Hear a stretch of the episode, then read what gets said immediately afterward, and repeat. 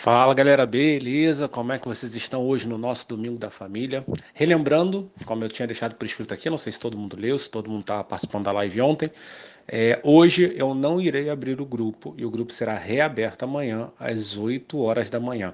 Mas isso não quer dizer que eu não irei fazer a live, tá? Eu irei fazer a live hoje, 9 e meia, já preparei o resumo, já preparei o conteúdo. Então estejam todos presentes, dispostos, curta muito a família, se recarregue, mantendo paz, amor e alegria dentro do peito, porque eu tenho certeza que hoje o conteúdo promete muita coisa para os nossos negócios a partir de segunda-feira. Como de costume, estou aqui hoje para fazer o resumo da live do dia 21 de março, aonde eu falei sobre a mentalidade, a importância que nós precisamos ter de ter clareza, consciência de tudo que vai vir pela frente. Eu iniciei a live falando sobre a importância da gente compreender aonde a gente quer chegar e principalmente começar a observar os nossos passos, aquilo que nós estamos fazendo com muito mais coerência. Eu citei diversos autores durante a live. E o primeiro autor que eu citei foi a Carol Dilke, autora do livro Mindset, que é psicóloga. Ela dentro do livro dela, ela fala sobre dois tipos de mindset um mindset fixo e um mindset de crescimento. Por que, que eu abri a live falando da Carol? Eu venho percebendo que muitas pessoas estão apresentando uma certa dificuldade de sair da posição de conforto para buscar um novo caminho, para encontrar uma nova alternativa do que realmente precisa fazer nesse momento.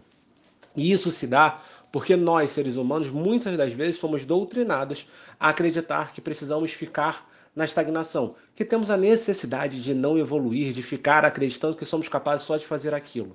Eu vejo diversas pessoas hoje pontuando de que, ai meu Deus, eu não vou conseguir, eu não vou fazer, deixa como tá e vamos ver aonde isso vai dar. Na verdade, nesse momento a gente precisa quebrar esse paradigma interno, precisamos evoluir internamente para buscar um mindset de crescimento, para buscar ações que venham nos levar a fazer com que a mudança permaneça dentro do nosso negócio. Já é sabido e já é claro, e já falei isso em outros resumos, de que o prazo previsto para o retorno das atividades no físico, no presencial, não será curto. Quer dizer, não iremos ter um retorno para a nossa vida normal num curto espaço de tempo. Isso significa que provavelmente precisaremos nos manter, nos adaptando, nos renovando, nos é, criando casca para um período que provavelmente se prolongue de abril e vá para maio. E quando a gente fala de um período que sai de abril que vai para maio, o nosso cérebro, a nossa mente, ela começa a gerar vários, mais vários pensamentos negativos. Do tipo, e agora? Como é que vai ser? Como é que o meu cliente vai comprar o meu serviço? Será que vai ser importante para ele comprar o meu serviço? E eu falei, depois que eu falei da Carol, né, eu puxei logo a questão de Murphy. E, e citei diversas histórias, pontuei diversas situações. E Murphy ele fala muito sobre que nós somos aquilo que acreditamos ser. E por que, que eu trouxe Murphy? Murphy é um dos autores que eu gosto muito, que fala sobre consciente e subconsciente. E quando ele fala sobre o fato de sermos aquilo que acreditamos ser, ele está querendo trazer para a gente a imagem, a ideia de que tudo aquilo que está armazenado dentro do nosso subconsciente nos traz uma informação consciente para que a gente possa agir. Se a gente se abastecer apenas de informações, de marcos, de situações vividas ou vivenciadas por outras pessoas dentro do nosso subconsciente, que são carregadas de sintonias negativas, tudo aquilo que nós trouxermos para a nossa vida será embasado nessas informações do nosso subconsciente. Se nós observarmos, tá? e olharmos para tudo aquilo que a gente para para pensar, inclusive nesse momento de caos, muito das ações que nós estamos ponderando, muito das objeções que nós criamos, porque a objeção é uma ação negativa do nosso subconsciente, está muito atrelada a dificuldades ou que já passamos ou que alguém próximo de nós passou. Felipe, você está falando que eu conheço alguém que passou por esse caos, gripe espanhola, ebola, algo do gênero? Não, não estou falando isso. Mas a questão aqui já não é mais o Covid, a questão aqui já não é mais o caos, mas sim a dificuldade financeira que muitos irão encontrar, a dificuldade de se comunicar com os clientes que muitos irão encontrar. E é bem provável que a gente possua esse registro dentro do nosso subconsciente, através daquilo que nós já possamos ter passado, ou até mesmo a partir daquilo que outra pessoa pode ter passado, tenha sofrido, e isso marcou muito forte a gente. Então, é muito importante nesse momento a gente começar a buscar dentro do nosso arquivo do subconsciente momentos que nos tragam vitória, momentos que nos tragam é, certeza de, de conseguir superar. A velha história de buscar o positivo é isso, é abrir a caixinha do subconsciente para encontrar os momentos de conquista que possam abastecer a nossa realidade momentânea com situações de que, cara, beleza, eu passei por uma certa dificuldade, mas eu consigo chegar lá. E tudo isso acontece, mais um autor que eu citei, que é em relação a Gulliman. Gulliman, ele casa muito bem com Carol e com Murphy. Ele, ele, se, ele se completam. Uma das coisas que eu falei na live de ontem é que os autores eles acabam se completando nas suas ideias. Gulliman, que é o autor de inteligência emocional, o foco, liderança, ele fala muito sobre o fato de precisarmos ser empáticos, mesmo vivendo numa sociedade onde o ser humano ele é egóico. A maior parte das ações que nós tomamos, ela em primeiro nível, ela é egoísta, para que depois, quem sabe, a gente consiga se doar sem olhar ao que virá. Então, o que a gente precisa compreender é que, nesse momento, ter inteligência emocional é aceitar que tudo que acontece à nossa volta passa primeiro pelo nosso límbico, passa primeiro pela nossa parte, passa primeiro, melhor, pelo nosso subconsciente, que é a nossa emoção. Seria errado, na minha visão, seria errado na minha posição agora, chegar para vocês e falarem assim: galera, fica tranquila, vamos ser racional. Nenhum ser humano consegue ser racional antes de ser emocional. Volto para Murphy, ele pontua que em milésimos de segundo, dentro de nosso cérebro, ou dentro da nossa mente, cada autor nesse momento vai citar de uma maneira, todo, tudo que, que acontece à nossa volta, ele dá uma catucada no emocional, para verificar qual vai ser a ação que a minha, ou melhor, qual será a reação que a minha ação irá gerar. Então, exemplo, na hora que meu filho está fazendo uma besteira dentro de casa, vou citar esse momento porque é o que vem acontecendo por conta do isolamento. Na hora que meu filho faz uma besteira e eu visualizo a besteira, o meu cérebro, em fração de segundos, a minha mente, em fração de segundos, abre o meu consciente e fala assim: cara, se eu reagir gritando, qual é a ação que isso vai propagar?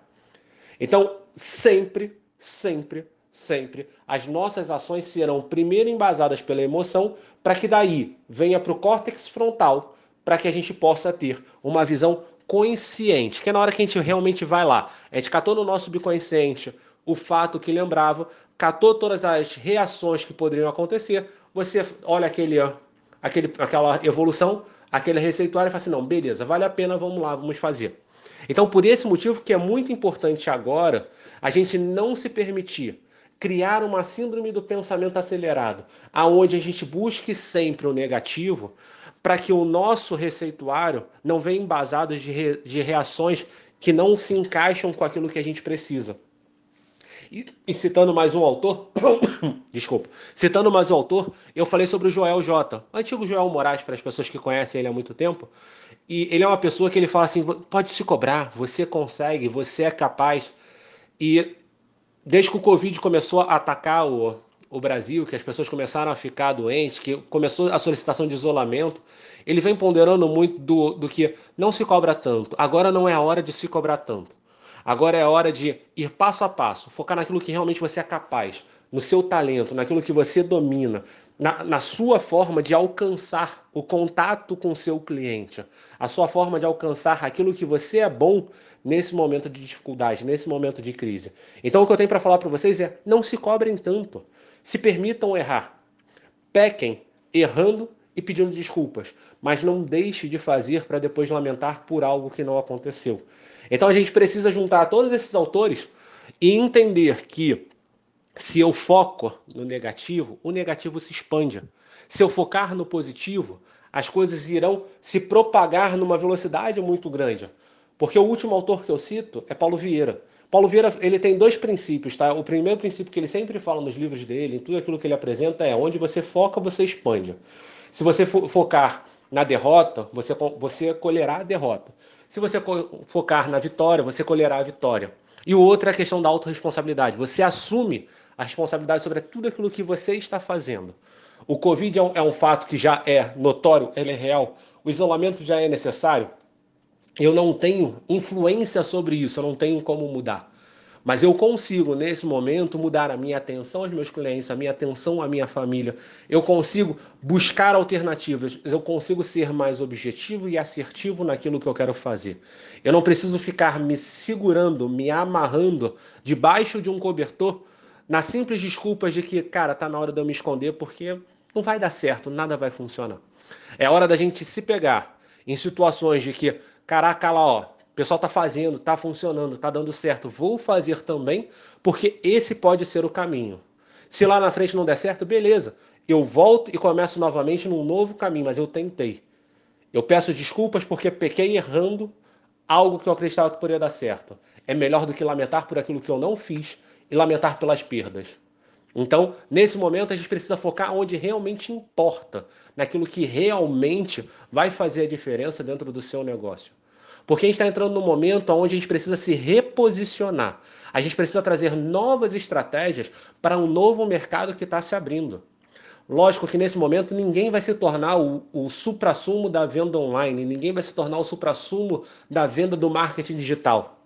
A gente precisa criar estratégias de contenção e principalmente controlar a nossa cabeça nesse momento, ter clareza e não permitir parafraseando muitos coaches, não permitir que as crenças limitantes sejam superiores do que a nossa vontade de agir e fazer.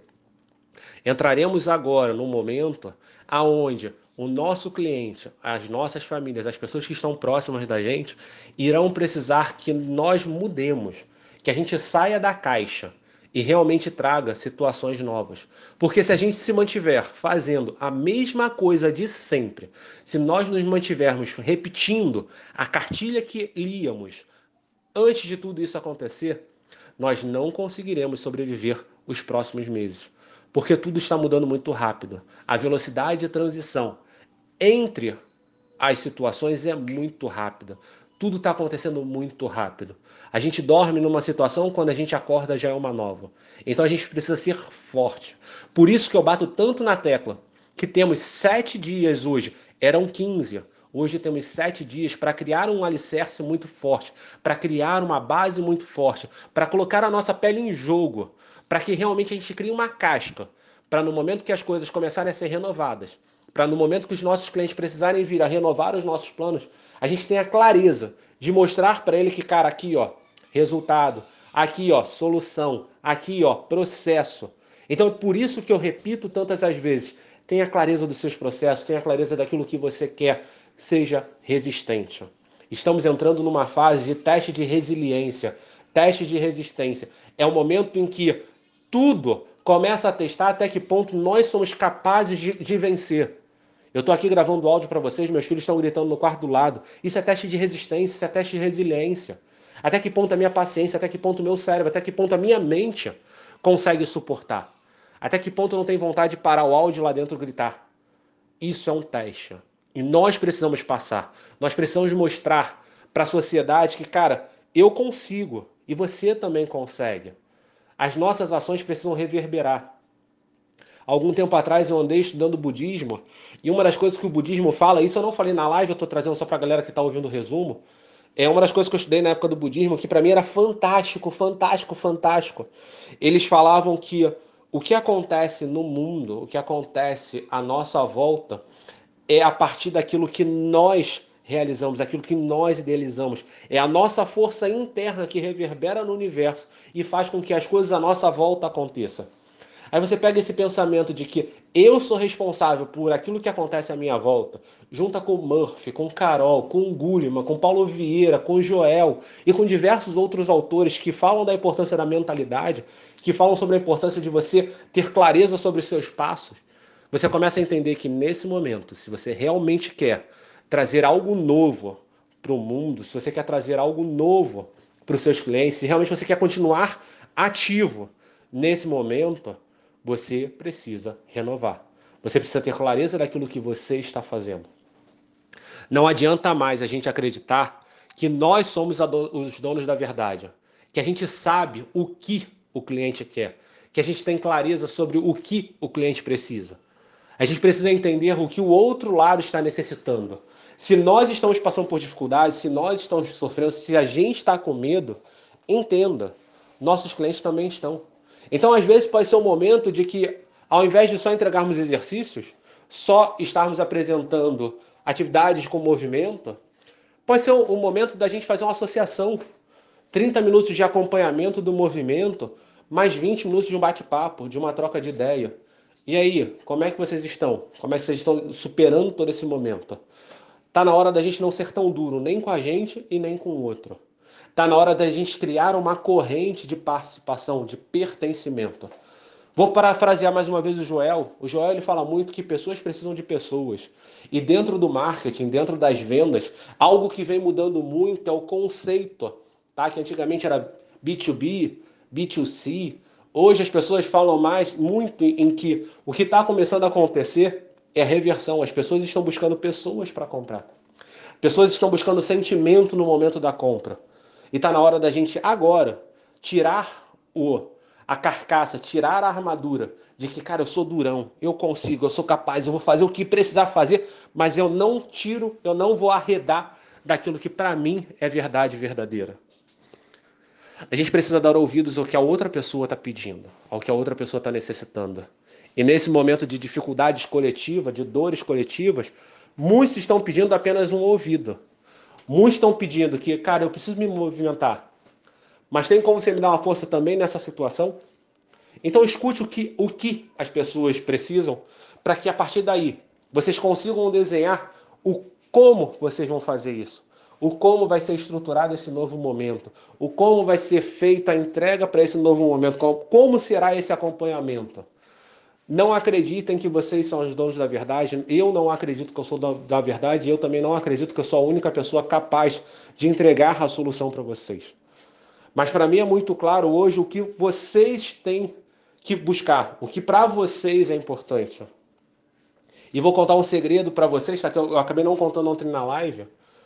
Tudo que me movimenta, cada mensagem que eu recebo, é porque lá atrás, há dois anos, quando eu estava fazendo uma mentoria aqui no Rio de Janeiro, eu estava mentorando algumas pessoas, e algumas dessas pessoas estão aqui dentro do grupo, e eu virei para as pessoas e falei assim, cara, eu estava explicando o círculo de ouro, eu falei assim: sabe o que me move?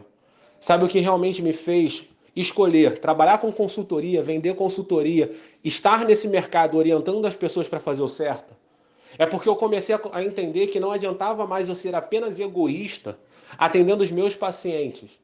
Porque se eu não mudasse a concepção de atendimento das outras pessoas, a minha profissão, a fisioterapia, iria acabar.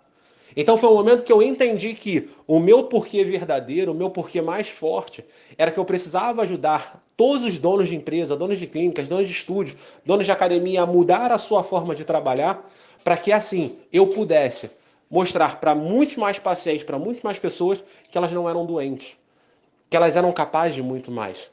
Então é isso que vocês precisam encontrar dentro de vocês. O que me move? O que realmente me faz querer acordar todo dia? O que me faz querer levantar todo dia e trabalhar? Qual é o meu porquê? O meu para quem cada um conhece. O meu para quem são os meus filhos. O para quem de cada um que faz você levantar e falar assim: caraca, vamos.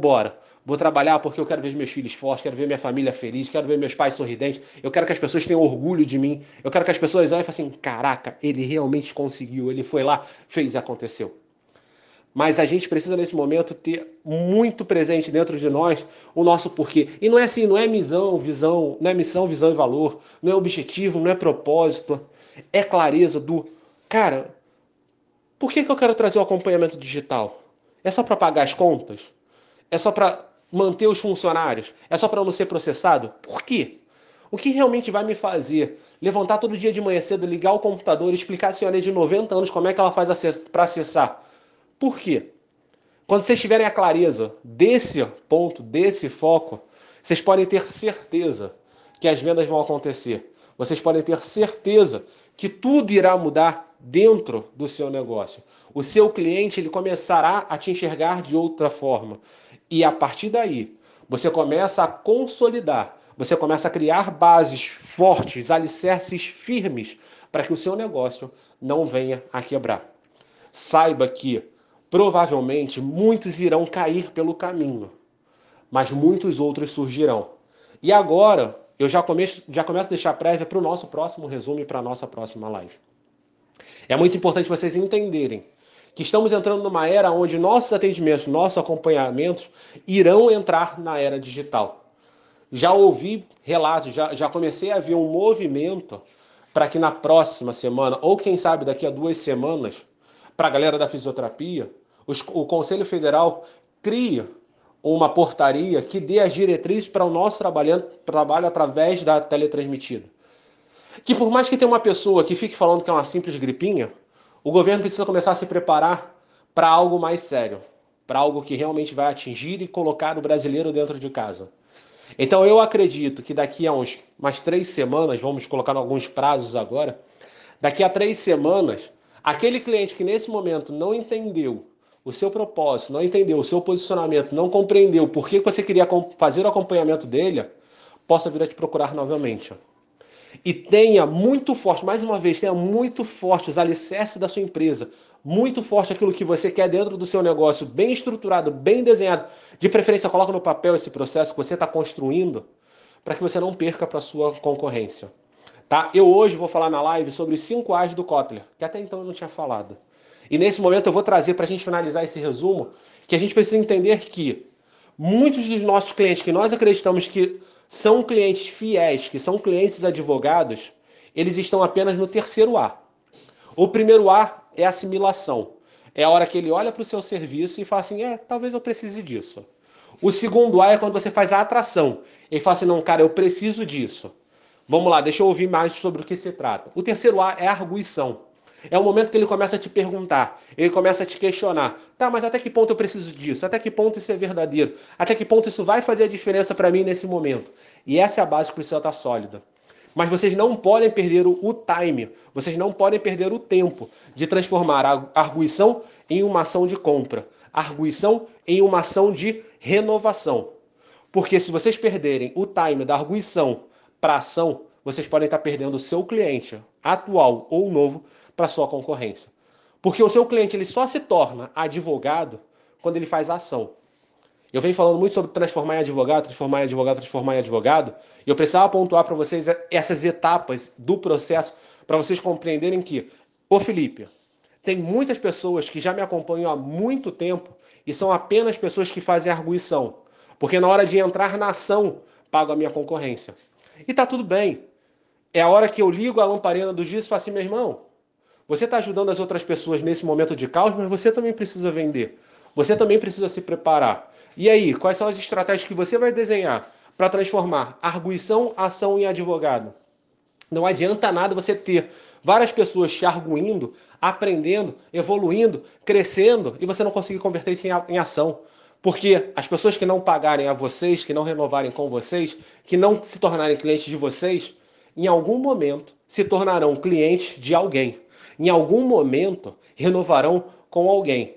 Podem trocar o Pilates pelo funcional, podem trocar o Pilates pela atividade física domiciliar, podem trocar vocês por Pugliese ou Poseidon. Não sei, mas se a gente não tomar uma ação após a arguição, após as pessoas nos questionarem e a gente ter firmeza no que está fazendo, provavelmente aquele cliente que você pensava que ele era fiel não é tão fiel a você.